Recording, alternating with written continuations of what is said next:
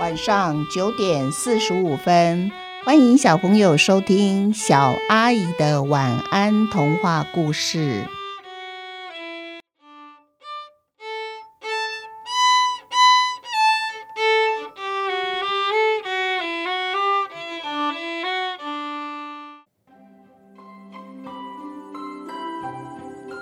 看守家的精灵，早上墙壁上的钟敲了八下，屋子里所有的人都离开了，有的人去上班，有的人去上学，空洞洞的屋子里一个人也没有了。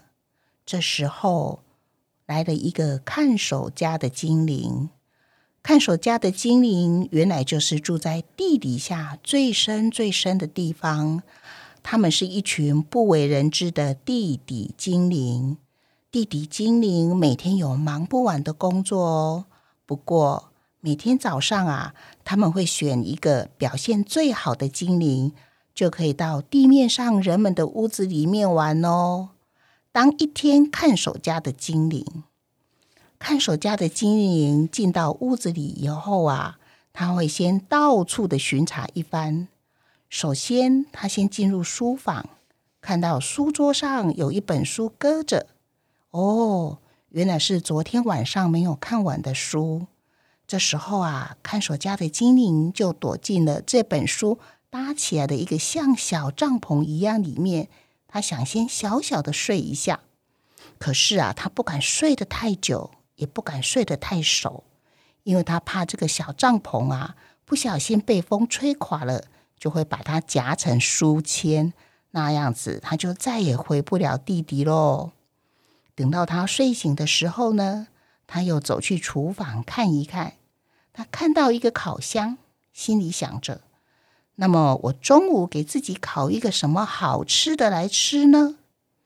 这时候啊，窗外有两只蜻蜓、一只蝴蝶和三只蜜蜂，他们在。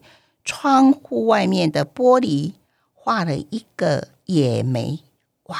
看守家的精灵知道了，于是就跟着他们一起到花园去。他给自己摘了好多野莓，放在他的口袋里面。他因为他决定来烤一个野莓派当午餐。看守家的精灵回到厨房以后啊，就把一口袋的野莓。放进了搓揉好的面粉里面，然后啊，他就打开烤箱的门，小心翼翼不让自己跟着面粉、野莓一起滑进烤箱里。他可不想烤一个地底精灵野莓派呢。当烤箱中传出野莓派阵阵的香味，窗外的风经过了都舍不得走哦。小雨啊，也跟在后面。一滴一滴的雨滴就粘在窗户的玻璃上，这些小雨滴努力让自己溜滑梯不要溜得太快。看守家的精灵不是一个小气的精灵哦，他是一个大方的精灵。于是他请风进来闻一闻香，又请雨滴稍微尝一尝野莓派的口味。这时候他又给自己泡一壶玫瑰花茶。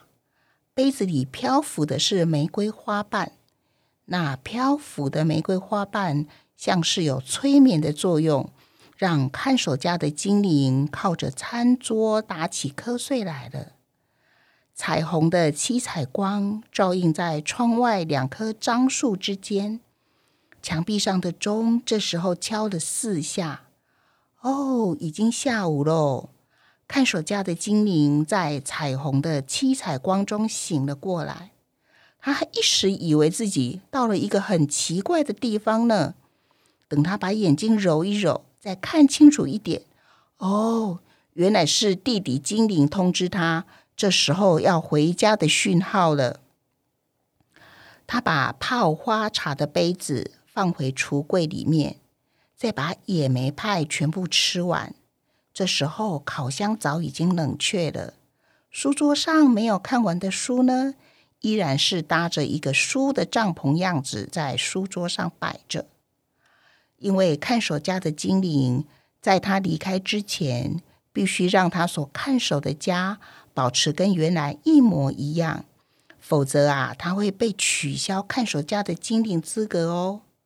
等到下午五点过后，人们陆陆续续回到屋子里，屋子里又充满了各种说话声、笑声。等到明天早上，墙壁上的钟又敲八下以后，会有另外一个看守家的精灵继续来看守每一个主人不在的家里面。我们一起想一想，小朋友，你们知道，当你们不在家的时候，有谁会来我们家玩呢？那可不是小偷哦。是看守家的精灵。记得啊，有一个小朋友，他跟他的朋友说：“哎，我们家其实也有精灵会来我们家耶，那叫家事精灵，因为他都会帮忙我整理我的房间。”小朋友，你们认为是谁在家当你的家事精灵，帮你整理房间呢？今天的故事就到这边结束。小阿姨的晚安童话故事，我们下次见喽。祝你们有一个甜蜜的梦，晚安。